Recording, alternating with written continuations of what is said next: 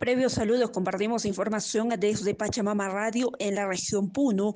Un grupo de pobladores de los distritos de Huata, Coata y Capachica iniciaron este lunes un paro indefinido exigiendo a los transportistas que cubren estas rutas desde las localidades de Puno y Juliaca restablecer el costo de los pasajes. El presidente del Frente de Defensa Unificado contra la Contaminación de la Cuenca Coata y el lago Titicaca, Félix Oaxaca, señaló que tras una asamblea general se acordó acatar esta medida de protesta a raíz del alto costo del pasaje en estas rutas y ante la actitud poco dialogante de los transportistas. El costo del pasaje se ha incrementado casi un 100% durante la pandemia.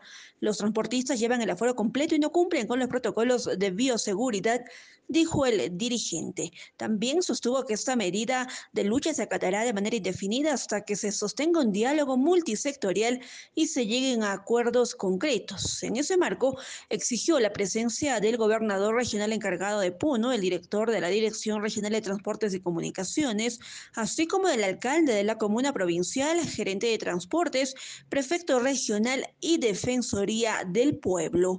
Desde Pachamama Radio informó Ruth Flores para la CNC.